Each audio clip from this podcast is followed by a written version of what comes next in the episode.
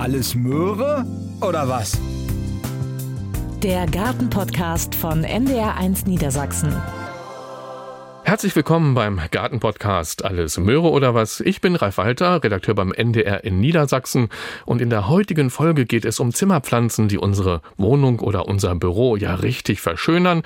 Bei mir ist Nandino Bayot, Gartenmeister im Berggarten Hannover. Hallo Nandino, schön, Hallo, dass du da Ralf. bist.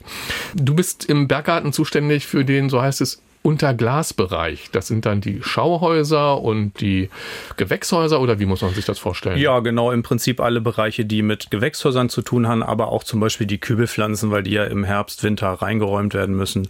Alles, was so ein bisschen Heizung, ein bisschen Wärme braucht. So wie wir jetzt ja auch. ne? Genau. Und wie viele Pflanzen sind das da unter Glas, die du betreust? Also wir haben ungefähr 10.000 verschiedene Akzessionen, so nennen wir das immer im Botanischen Garten, so abgespeichert. Das sind zum Teil aber auch die gleichen Arten.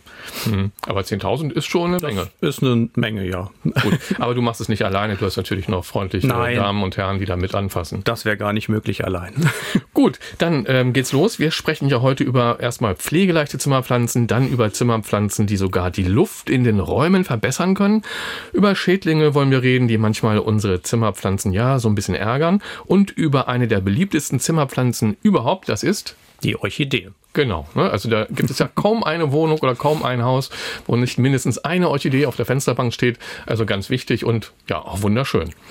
Ich kann mir ja eine Wohnung oder ein Büro ganz ohne Zimmerpflanzen nur wirklich schwer vorstellen. Da würde mir wirklich was fehlen, dieses Grün auf der Fensterbank. Für mich ist das immer so, wenn ich da hingucke, ach, das beruhigt, oder? Wie ist das bei dir? Ja, sehe ich auch so. Ich, äh, ich kann mir auch schwer vorstellen, eine Wohnung oder auch meine eigene Wohnung ohne Zimmerpflanzen. Gerade jetzt in dieser dunklen Jahreszeit kann man sich ja so ein bisschen den Sommer, das Frühjahr retten in die Wohnung. Genau, ne? wenn man da mal aufs Fensterbrett Genau. schaut und da ist was Grünes, vielleicht auch noch eine Blüte dran. Das Ja. macht schon wieder Hoffnung, dass es bald wieder losgeht draußen. Und man kann ja auch die Jahreszeit ein bisschen vorziehen. Also zum Beispiel das Frühjahrsblüher kann man dann schon ab, also nach Weihnachten in die Wohnung holen und freut sich dann schon auf den Garten.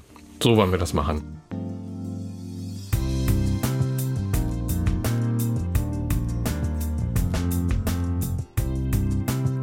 Gut, dann fangen wir mal an mit den pflegeleichten Zimmerpflanzen. Zehn haben wir ausgewählt. Es gibt natürlich noch eine ganze Menge mehr, aber irgendwo müssen wir es ja einschränken und begrenzen.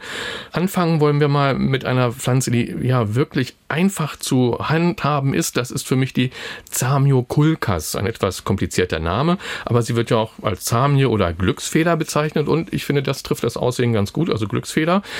Aus der Basis, da wächst ja so ein langer Trieb heraus und da dran sind dann so die ja etwas fleischigen Blätter. Also wenn man so weiter wegguckt, sieht es tatsächlich aus ja wie eine Feder mit ein bisschen Fantasie. Ja, ist richtig. Die hat ja sehr stark sukkulente Blätter, also die Wasser und Nährstoffe speichern können. Und das ist auch der Schlüssel sozusagen, dass die Pflanze extrem robust ist, weil die kann man auch mal vergessen im Urlaub, zwei Wochen wegfahren, ohne dass äh, die Pflanze einem das übel nimmt. Sie kommt auch mit widrigen Lichtverhältnissen ganz gut klar. Natürlich nicht in einer absolut dunklen Zimmerecke, aber auch in den meisten Wohnungen ist eher zu wenig Licht. Das macht der Pflanze nicht viel aus. Also das wäre schon mal eine, die ich mir kaufen könnte, wenn ich tatsächlich wenig Aufwand betreiben will, wenn die Lichtverhältnisse in der Wohnung nicht ganz die allerbesten sind. Zamio Kulkas, ähm, was braucht die an Nährstoffen? Wie oft muss ich die düngen oder muss ich die gar nicht düngen? Also im Winter, wenn man einmal im Monat äh, mit normalem Zimmerpflanzendünger düngt, ist das in Ordnung. Im Sommer vielleicht alle zwei Wochen. Die ist auch da sehr genügsam, also wenig Dünger reicht. Wenn sie gelblich wird, sieht sie natürlich nicht mehr so schön aus und dann müssen Nee. wir ein bisschen stärker düngen, das ist klar. Okay. Wenn das Grün ins Gelbe überschlägt, dann Genau. muss der Dünger ran. So, die nächste im Reigen der ja, einfachen Zimmerpflanzen, das ist für mich der Bogenhanf. Kennen bestimmt ja wirklich alle. Also wenn man mal so ein bisschen zurückdenkt, früher in Kneipen an den Fenstern, da standen die immer, ne, drin in der Kneipe und weil man sich halt wirklich nicht kümmern musste, das sind dann auch so, ja, sind das lange Triebe, die da rauskommen bei dem Bogenhanf oder wie soll man das nennen? Botanisch gesehen sind das Blätter, Blätter. die aus dem Boden rauskommen und unterirdisch ist so ein Rhizom, das kennt man von vielen Stauden, Iris zum Beispiel, die machen auch so ein Rhizom und daraus entwickeln sich diese sukkulenten, oftmals so pfeilförmige Blätter, die da nach oben kommen. Und die hat man deshalb auch viel in Kneipen stehen gehabt, weil die auch wirklich schadstoffresistent Deutschland waren, da wurde ja noch geraucht damals Stimmt, ja. und das hat denen überhaupt nichts ausgemacht. Okay, und wenn man die ja in einem ja, modernen Gefäß jetzt stehen hat, vielleicht so ein Granitgefäß, grau oder sowas, und zwei davon so auf der Fensterbank, dann sieht das auch total schick und edel aus sogar. Genau, sehr edel. Da gibt's mittlerweile auch Sorten, die nicht so altbacken aussehen, sage ich mal, mit zylinderförmigen äh, Blättern, die auch recht groß werden. Also wenn man eine große stylische Wohnung hat, wirken die dann wunderbar. Die, oder dieser Bogenhanf wird ja auch manchmal als Schwiegermutterzunge bezeichnet. Weißt du warum? Ja, ich meine, das ist so ähnlich wie mit dem Schwiegermutterstuhl, mit dem Kaktus. Da möchte man, es ist ja auch spitz, man kann sich dran verletzen und so weiter. Mhm. Und ja, ich weiß nicht, ob man seine Schwiegermutter damit quälen will. Wahrscheinlich nicht. okay. Ähm, noch eine Sache, der Name Bogenhanf, der deutet ja auch auf etwas hin, was ja, ja heutzutage vielleicht schon in, in, Vergessenheit geraten ist. Also gerade dieser erste Bestandteil des Namens, also Bogen. Was hat es damit auf sich beim Bogenhanf? Ja, das ist eine Faserpflanze, die wird in Afrika, wurde genutzt, um die Bogensehnen draus zu fertigen. Also merkt man auch, wenn so ein Blatt mal abstirbt, kann man ja mal auseinanderfriemeln. Da sind so richtige lange Fasern drin. Wenn man das trocknet, kann man da ja Fäden draus basteln und so weiter. Also wer Langeweile hat und genau. den Bogenhanf dann noch weiterverwenden will, auf geht's, Bogensehen draus drehen. Ja, und äh, die nächste Pflanze, das ist, wäre dann für mich die Grünlilie. Die stellt auch keine hohen Ansprüche. Ob warm, ob kalt, Sonne oder Schatten, das ist ja ganz egal. Beschreib doch mal, wie sieht die denn aus? Ja, das ist eine Pflanze, die erinnert mich auch an meine Kindheit, weil das war die erste, die ich so auf der Fensterbank hatte. Mhm. Die ist wirklich sehr robust. Die Blätter kommen aus der Basis, aus äh, also rosettenförmige Basis und die meisten Sorten sind weiß-grün, gestreift, lanzettliche Blätter. Das Besondere an der Grünlilie ist, dass wenn man sie in Ampeln kultiviert, dann machen die Blütentriebe relativ lang und die Blüte ist unscheinbar weiß, aber daneben entwickeln sich kleine Kindel. Und wenn man die nicht abschneidet, dann wird das eine immer größere Pflanze mit überhängenden Kindelpflanzen dran, sieht wunderschön aus. Gut, jetzt bist du der Experte und weißt, was sich hinter Kindel verbirgt. Ich weiß es auch zum Teil, aber vielleicht für alle, die das jetzt zum ersten Mal gehört haben, das sind so, ja, Kindel könnte man als Kinder, also als Nachwuchs bezeichnen. Genau, Nachwuchs, äh, die bilden auch Wurzeln direkt an dem Blütentrieb dann. Diese Adventivpflanzen sagt man da auch zu. Also im Prinzip ist es eine kleine Chlorophytum, die sich direkt an dem Blütentrieb entwickelt. Machen Orchideen zum Teil auch. Gut, könnte ich also auch vorsichtig abnehmen und dann separat wieder einpflanzen. Genau. Also wenn man es beschleunigen will, kann man die abschneiden und in ein Glas mit Wasser stellen. Dann machen die äh, sehr schnell Wurzeln und man kann sie dann äh, frühzeitig in den Topf umpflanzen. Also Ableger. Genau. Fassen wir es darunter, ne? Genau. Gut, die nächste Pflanze, Elefantenfuß heißt äh, die und da kann sich, glaube ich, schon jeder vorstellen, wie die aussieht und kennen wahrscheinlich auch alle, also unten so ein, ja, eine richtig dicke Basis, die sich nach oben hin verjüngt und dann kommen da oben so ja, Blätter raus, die fast so wie Gräser aussehen und so ja. runterhängen. Mhm. Ne? Gibt es auch unterschiedliche Sorten. Es gibt Selektionen, die sich dann so kräuseln, die sich so aufdrehen wie so eine Locke oben. Mhm. Die Blätter, die ist nicht so ganz einfach, die braucht schon ein bisschen mehr Licht in der Wohnung. Wenn die zu schattig steht, dann werden die weich, die Triebe und dann neigt sie auch dazu, Spinnmilben und Wollläuse zu bekommen.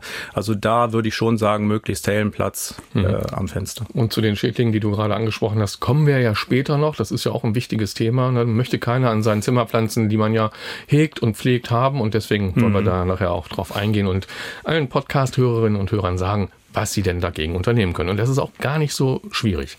So, Pflanze Nummer 5, das ist der Weihnachtskaktus oder er wird auch als Gliederkaktus bezeichnet, blüht ja zur Weihnachtszeit, mhm. ähm, hat keine Stacheln, also ich kann mich da nicht pieksen, ist also sehr ja, verträglich. Bei den Blüten habe ich eine große Auswahl. Da gibt es ähm, Weihnachtskaktus mit weißen Blüten, dann rosa Blüten, rote, orangefarbene, gelbe oder auch violette. Bringt also ganz viel Farbe in die dunkle Jahreszeit. Worauf muss ich denn bei dem achten und warum heißt er auch Gliederkaktus? Die Blätter sind äh, sukkulent, also Speichern haben zum Wasser. Speichern von Wasser und Nährstoffen und die sind immer aufeinander auf, also immer ein Blatt, dann entwickeln sich wieder manchmal zwei neue da drüber mhm. und dann sieht das so gegliedert halt aus, der Trieb. Deshalb ah, okay. Gliederkaktus mhm. oder Blattkaktus. Kaktus, ist ein epiphytisch wachsender Kaktus, also der wächst in den Tropen auf anderen Bäumen aufsitzend, also nicht so wie andere Kakteen, die wirklich extrem trocken wachsen hm. müssen. Das heißt, der verträgt dann auch ein bisschen wenig Licht, ne? wenn der eigentlich da wächst, wo oder an Bäumen wächst, die ein Blätterdach haben, dann kommt ja auch nicht so viel durch. Also nicht ganz so viel Sonne wie normale Kakteen, aber so halbschattig bis sonnig, so das ist der optimale Standort. Und äh, wichtig ist, im Sommer braucht er schon mehr Wasser, um zu wachsen, weil, weil er halt epiphytisch wächst. Und im Winter dann Richtung Blütezeit dann weniger Wasser. Und er blüht wirklich sicher um die Weihnachtszeit herum. Kann man sagen, es hängt ein bisschen von den Temperaturen ab. Also er braucht diese Kühle im Herbst, um die Blüten anzulegen. Und es kommt dann darauf an, wie warm man ihn dann nach dieser Kühlphase stellt, wie schnell er zum Blühen kommt. Also im Berggarten fangen die jetzt schon an zu blühen, aber meistens so um die Weihnachtszeit passt dann ganz gut. Ja, sehr schön. Da haben wir auch also eine passende Pflanze für die ja vor uns liegenden Weihnachtstage.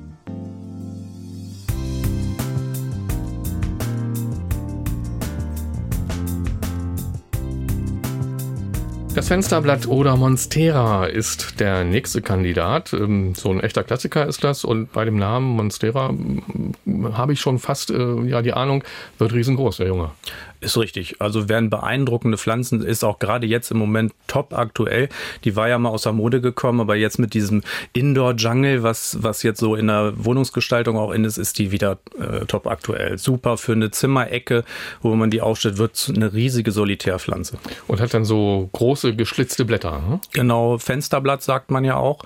Also dieses manchmal äh, bilden sich die Schlitze nicht komplett aus, bleiben am Ende sogar geschlossen und dann ist tatsächlich ein Fenster im Blatt, wo man durchschauen kann. Ach so, und ich dachte eher, es sollte mehr am Fenster stehen. Daher kommt der Name. Nein, nee. falsch gedacht. Ganz okay. genau. Gut, die gute alte Yucca-Palme kennen wahrscheinlich auch alle und ja, es wird nicht überraschen, es ist eigentlich gar keine Palme. Ja, hat überhaupt nichts mit Palmen zu tun.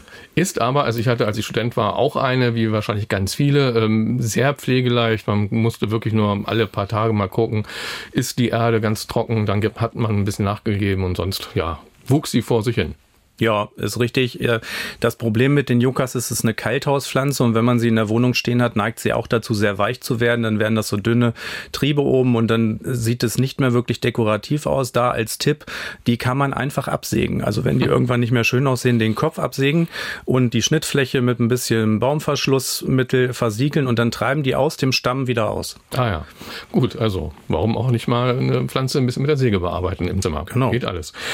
Ja, die nächste pflegeleichte Zimmerpflanze, wenn die das wirklich einhalten würde, was der Name verspricht, Geldbaum, dann hätte wahrscheinlich jeder mindestens eine davon, denn Geld am Baum, das wäre ja wirklich ideal. Aber hm, so ist es ja nicht. Wo kommt denn der Name her, Geldbaum? Weißt du das? Ja, das, äh, die ähm, Chinesen äh, bringen damit Glück in Verbindung. Und wenn man sich die Blätter anguckt, wenn man ganz viel Fantasie hat, dann denkt man so, ja, es ist ein bisschen wie Geld, weil die auch so sukkulent äh, auch Wasser und Nährstoffe wieder speichern. Und ist es ein Glückssymbol in China. Hm. Und es sieht ja so aus wie so eine Art Mini-Baum tatsächlich. Ne? Also ja. so verzweigte Äste und dann überall so ein Blatt dran. Also sehr dekorativ und auch, wie ich ja schon gesagt habe, pflegeleicht natürlich. Darum geht's ja. Sieht sieht mit den Jahren tatsächlich aus wie ein Bonsai. Also muss man fast nichts machen. Der Stamm wird immer dicker und es entwickelt sich so eine baumartige Krone ohne viel Pflegeaufwand.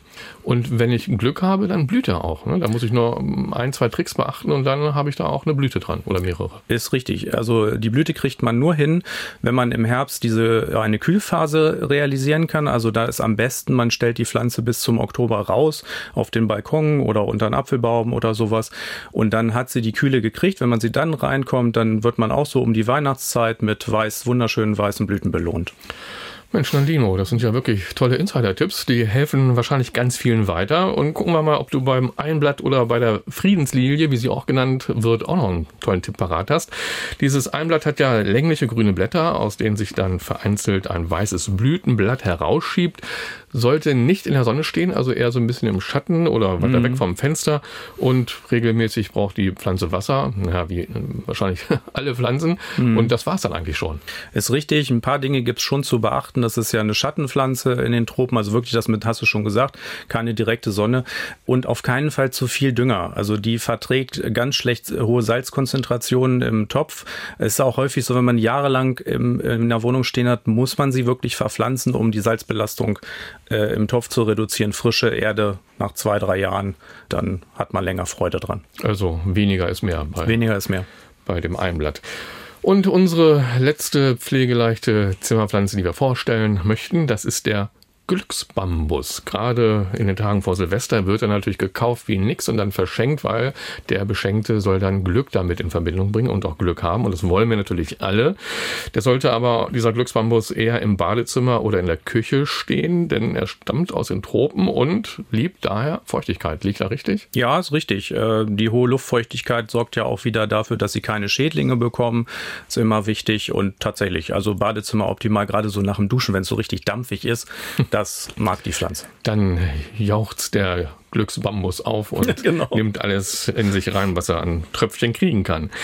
Ja, wir haben ja die bald anstehenden Feiertage schon angesprochen, Weihnachten und auch Silvester. Und ähm, der Weihnachtsstern, den wollen wir jetzt vielleicht auch noch mal kurz erwähnen.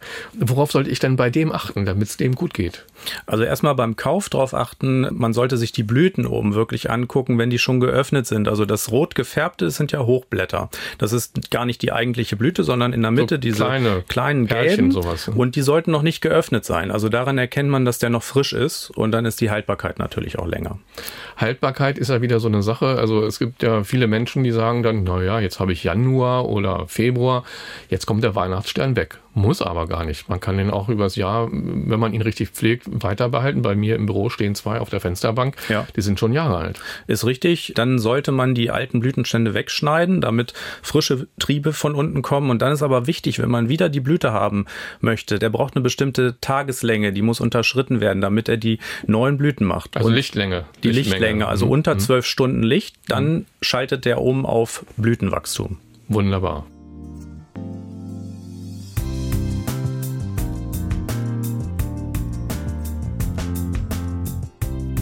Jetzt geht es gleich weiter mit den Zimmerpflanzen, die die Luft verbessern. Das ist ja auch ein Faktor, den man nicht unterschlagen sollte. Es gibt ja, ja in vielen Möbeln vielleicht Spanplatten, die etwas noch ausdünsten, Lacke, die etwas absondern und in die Luft geben. Und die Zimmerpflanzen können uns helfen, diese Luft zu filtern und das Raumklima zu verbessern. Und da habe ich gesehen oder gelesen, zu den luftreinigenden Pflanzen gehören ja unter anderem das Efeu, der Philodendron und der Drachenbaum, das Einblatt oder auch der Nestfarn. Und gegen Formaldehyd in der Raumluft, habe ich gelesen, soll unter anderem die echte Aloe helfen oder auch die Grünlilie.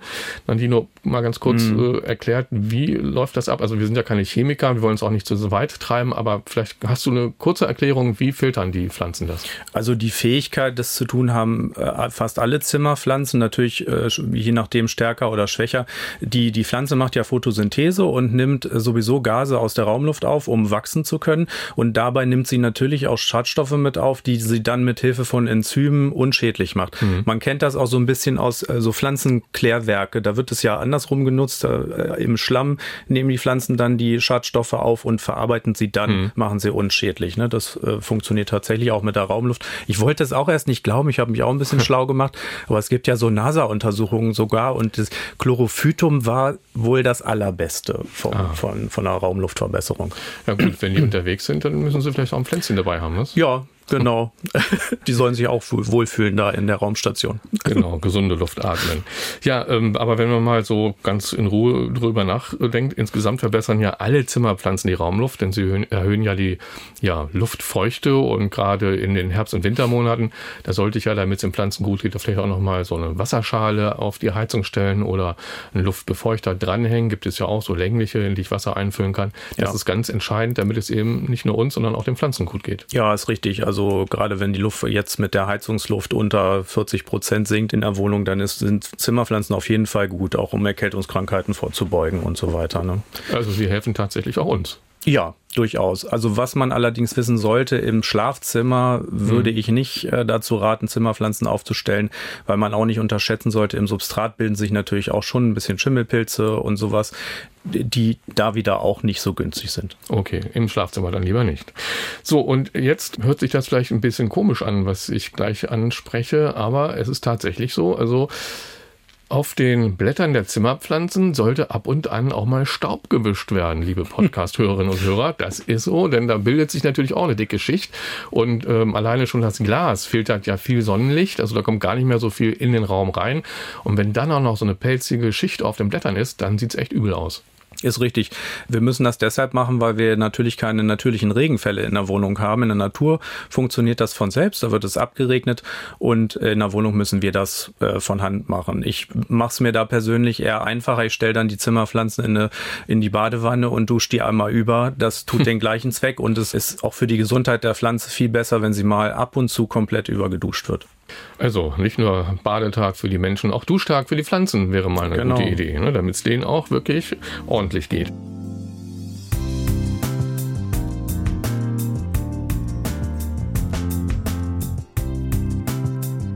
Jetzt wollen wir über Schädlinge sprechen, die manchmal an unseren Pflanzenlieblingen nagen oder saugen und sie schwächen.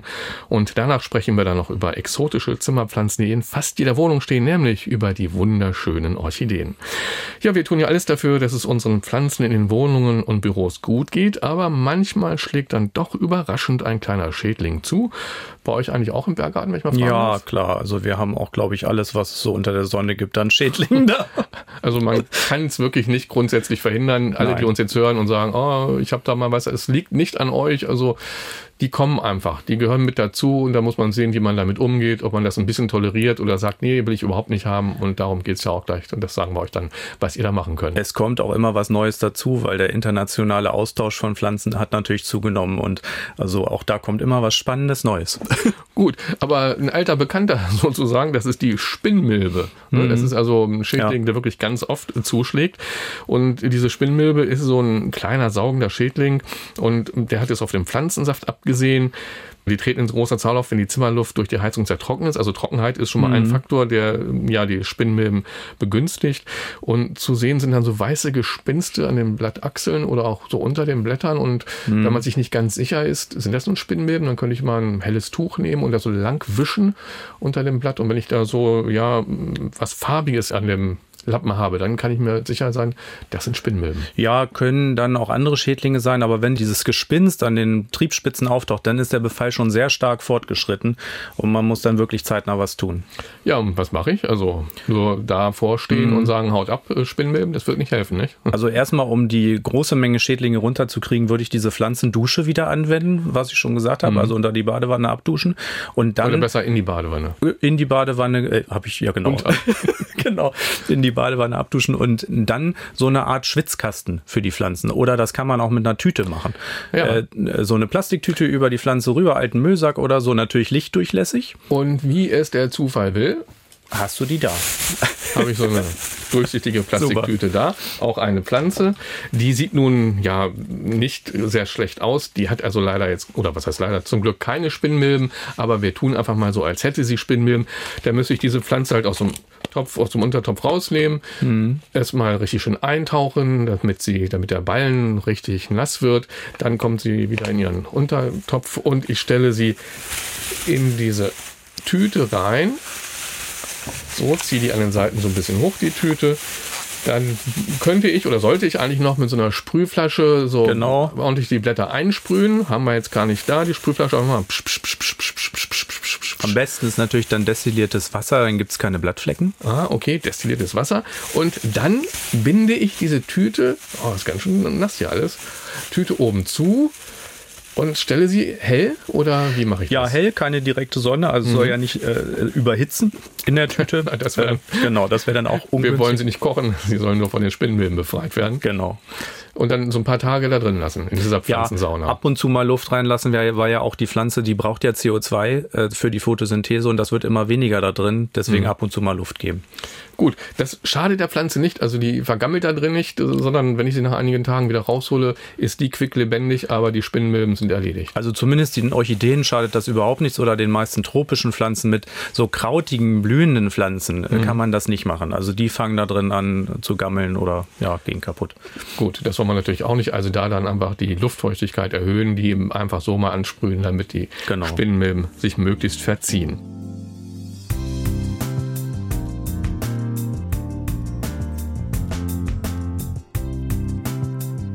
Ja, der nächste wirklich kleine Schädling, den wir ansprechen wollen, das sind äh, Tripse. Die sind nur ein bis drei Millimeter klein mhm. oder groß. Mm, das sind so schwarze Schadinsekten, hat vielleicht auch schon mal jemand gesehen an seinen Pflanzen. Und das Schadbild ähnelt auch dem der Spinnmilben. Auch da hilft Abbrausen, die Luftfeuchtigkeit erhöhen und kühler stellen. Ja, genau. Und das sind auch häufig Schwächeparasiten, die gehen dann gerne auf Pflanzen, die sowieso schon ein bisschen geschwächt sind. Im Sommer vielleicht rausstellen, das hilft auch wirklich gegen Tripse, nicht so lange in der Wohnung kultivieren. Also natürlich, wenn der Frost vorbei ist, ne, dann mhm. raus. Gut, die weiße Fliege ist die nächste. Also ist gar keine Fliege, sondern so eine pflanzensaftsaugende Laus.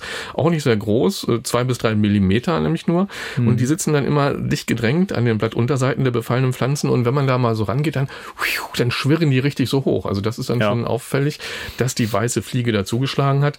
Wie mache ich es dann? Ja, die vermehren sich natürlich in Massen, gerade im Sommer. Also da gibt es Nützlinge, die man einsetzen kann. Wir arbeiten da viel mit Schlupfwespen, die werden im Gewächshaus ausgesetzt und die parasitieren dann diese weiße Fliege-Larven und töten die dadurch ab. Gut, aber in der Wohnung, weiß ich nicht. In der Wohnung schwierig. Da kann man vielleicht auch so mit so Kali-Seifen oder ja, Neutralseife gemischt mit äh, Spiritus kann man da drüber sprühen. Muss man auch aufpassen, dass es keine Pflanzenschäden gibt. Es gibt ein paar Biopräparate, will ich jetzt keine mhm. Werbung machen, aber die man auch bei weiße weiße Fliege einsetzen kann. Gut. Okay, dann die Schildläuse oder auch die Woll- und Schmierläuse, die wollen wir mal zusammenfassen. Die sind ja auch nicht so richtig nett. Die saugen ja ebenfalls den Pflanzensaft heraus. Wie sieht da dann das Schadbild an der Pflanze aus? Mhm. Häufig merkt man das erst, wenn die Fensterbank so klebt. Also unter Stimmt. der mhm. Orchidee ist plötzlich, äh, das klebt ja alles so. Ich fasse da an und dann, äh, was genau, ist das, das ist der Honigtau, den scheiden diese Schildläuse aus, weil die können das gar nicht alles fressen, was sie aus dem Pflanzensaft saugen und dann machen die das sozusagen auf die Fensterbank. Dadurch klebt das dann da. Dann ist es auch schon sehr weit fortgeschritten. Man sieht es manchmal an der Blattoberfläche bilden sich dann so gelbe Stellen an den Saugstellen der äh, Schildläuse. Mhm. Und dieser Honigtau, der ist gar nicht zu unterschätzen, denn da können sich Pilze dann festsetzen. Genau, das nennt man Rußtaupilze, mhm. die sich da draufsetzen und die führen dann dazu, dass die Pflanze kein Licht mehr bekommt, weil die sind schwarz und da kommen natürlich keine Sonnenstrahlen durch. Mhm. Gut, also auch da sollte man dann ja handeln und etwas machen. Auch da würde ich erstmal mechanische Bekämpfung, also mit dem Lappen ein bisschen Neutralseife abwischen, die äh, Schädlinge. Das geht eigentlich ganz gut. Natürlich, wenn ich jetzt ganz viele Pflanzen habe, funktioniert das nicht. Da muss man mit anderen Dingen. Aber erstmal kann ich es mit dem Hausmittel versuchen genau. und mit ein bisschen Glück und Einsatz, ich kann es ja zwei, drei Mal machen. Genau. Da gibt's aber wirklich sehr gute Biopräparate auf Ölbasis, die werden da drüber gesprüht und dann ersticken diese Schildläuse sozusagen unter dem Ölfilm. Und jetzt kommen wir mal zu den Trauermücken. Die habe ich leider auch gerade. Also bei mir oben zu Hause im mhm. Dachzimmer, da habe ich vom Oleander zwei Stecklinge und ja, aus der Erde fliegen dann diese kleinen Trauermücken raus und ja, nicht sehr schön. Ähm, aber diese Trauermücken an sich, die sind nicht so sehr das Problem, ja. sondern das, was in der Erde noch umherkriecht. Nicht? Genau, die Larven sind das eigentliche Problem. Gerade bei Jungpflanzen ist das so, wenn man jetzt Gemüse im Frühjahr anzieht oder so, da gehen die auch gerne drauf und dann schädigen die, die jungen Wurzeln werden dann weggefressen von den Larven. Mhm. Gut, und wie komme ich ran an die Larven? Also erstmal sollte man vermeiden, dass es überhaupt zu einem Befall kommt. Das kann man ganz gut hinkriegen, indem die Bodenoberfläche, dass man die so trocken wie möglich hält. Oder zum Beispiel Sand oder Granulat oben auf den Boden auffüllt, dann können nämlich die Trauermücken keine Eier ablegen. Aha. Äh, gerade wo du das sagst, habe ich glaube ich mal gelesen, so Vogelsand. Genau. Ne, den, das, man, ja. der ist ja, den könnte man da auffüllen, oben drauf, mhm. die Erde drauf und dann hat die Trauermücke keinen Bock mehr, da Eier abzulegen. So ist es. Die braucht halt dieses äh, feuchte, so bemoost, das liebt die mhm. auch, da legen mhm. sie besonders gerne Eier. Gut, dann werde ich nachher gleich Vogelsand kaufen und bei meinen Stecklingen ringsrum schön verteilen, denn die will ich über den Winter bringen. Also mhm. da freue ich mich schon drauf, wenn die vielleicht im nächsten Jahr blühen. Der Oleander hat so zartrosa Blüten, ach, herrlich. Und der eine Trieb, also der eine Steckling, hatte neulich auch schon eine Blüte, aber die habe ich dann auch zurückgeschnitten, weil es ist nicht gut, wenn der im Winter blüht, denn ja. er soll sich ja ordentlich verzweigen. Das stimmt. Ne? Also manchmal muss man auch das, was ja eigentlich schön aussieht, wegschneiden, damit es der Pflanze insgesamt dann hilft. Ja.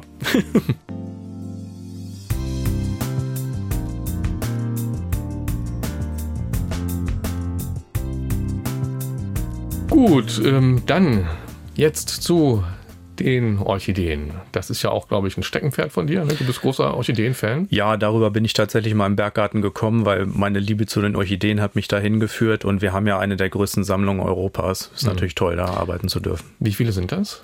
Wir haben dreieinhalbtausend Arten und nochmal 1500 Züchtungen. Mhm. Da ist immer was Spannendes am Blühen. Und was ich vor einigen Jahren, da hat mir mal ein Kollege von dir, als ich dort auch unterwegs war und das aufgezeichnet habe, in dem Orchideenhaus gesagt, ah, kommen Sie mal mit hier in der einen Ecke. Wissen Sie, was da hängt? So, ja, Orchideen sehe ich ja. Ne? Ja, aber diese Orchidee hat etwas ganz Besonderes an sich. Die hat nämlich die Vanilleschoten gebildet. Ja, ja. Ne? Und er sagt, zum Glück wissen das nicht ganz viele, sonst wären wahrscheinlich die Vanilleschoten irgendwo weg. Also wer, ja. in, der, wer in der Küche mit Vanilleschoten arbeitet, das ist etwas, was an Orchideen wächst. Genau, die Frucht, diese Frucht der Vanillepflanze ist das, genau. Ja. Da weiß ich noch, meine Kollegin hat die im Schaus immer bestäubt, weil natürlich bei uns in Deutschland gibt es den Bestäuber nicht aus der Natur und die ist dann immer mit dem Zahnstocher dahin, damit wir den Besuchern die, die Samenkapseln auch zeigen können. Ja, wirklich fantastisch, sehr interessant. Gut, äh, Nandino, ähm, wir wollen jetzt aber nicht über die Orchidee sprechen, die diese Vanilleschoten hervorbringt, sondern wir sprechen mal über die Phalaenopsis. Das ist ja, glaube ich, die meist verbreitete jetzt gerade in den Prospekten. Überall sieht man sie stehen. In Supermärkten gibt es die zu kaufen.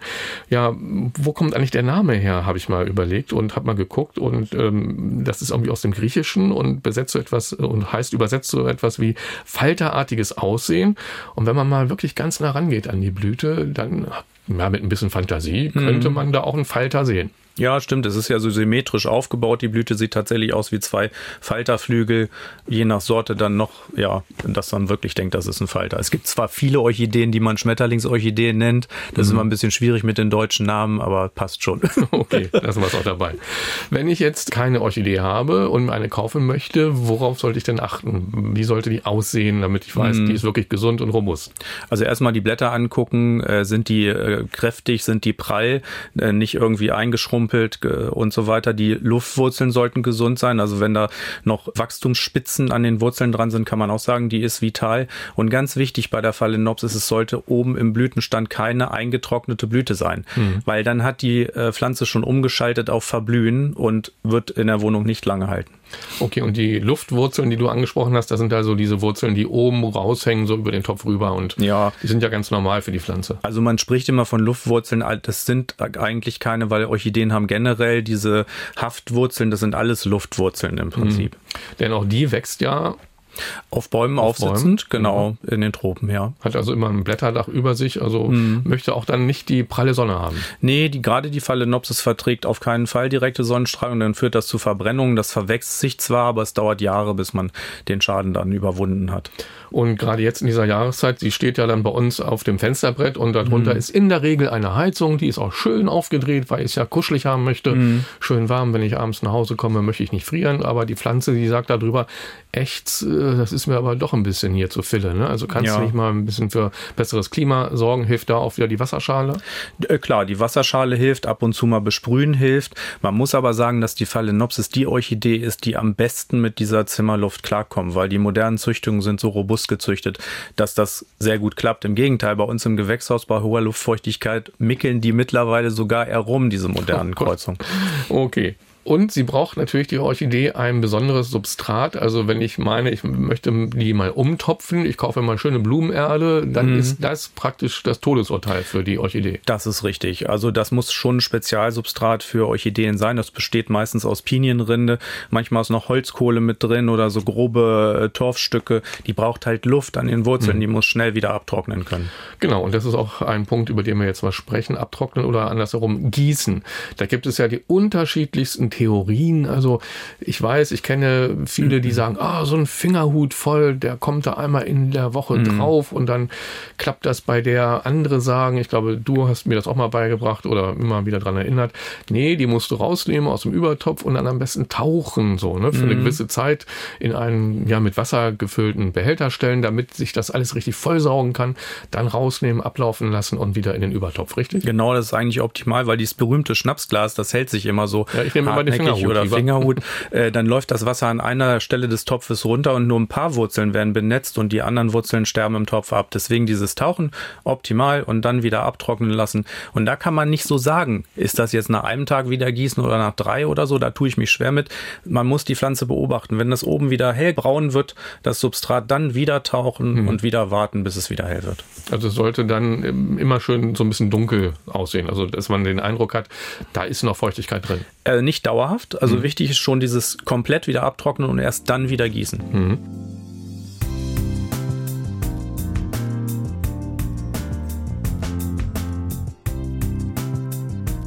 Und ich weiß, äh, ganz viele fragen sich immer, Mensch, wenn meine Orchidee, die Phalaenopsis, äh, verblüht ist, dann habe ich ja immer noch diesen, ich sag mal, den Stiel. Mhm den muss ich ja irgendwie abschneiden. Da gibt es ja auch einen wichtigen Hinweis, in welcher mhm. Höhe der abgeschnitten wird und wie kriege ich sie dann wieder dazu, dass sie neue Blüten bildet.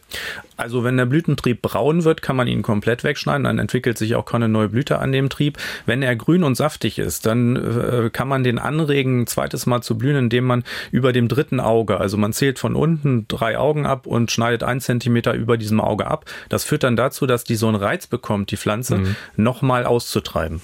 Also Auge, das ist dann dieser, ich sag mal, dieser kleine Knubbel da am Genau, Stängel, so, manchmal ne? so ein kleines Hüllblatt noch drüber. Genau.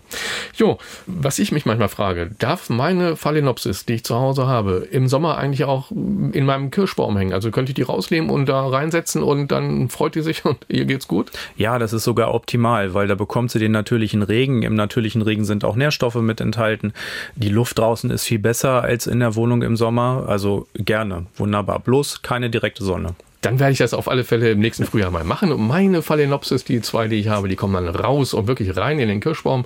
Und dann sollen sie sich mal daran erinnern, wie das war in der Heimat früher. Und dann werden sie sich sicherlich von der allerbesten Seite zeigen und mit ganz vielen Blüten danken. Ja, machen die das? Klar. okay.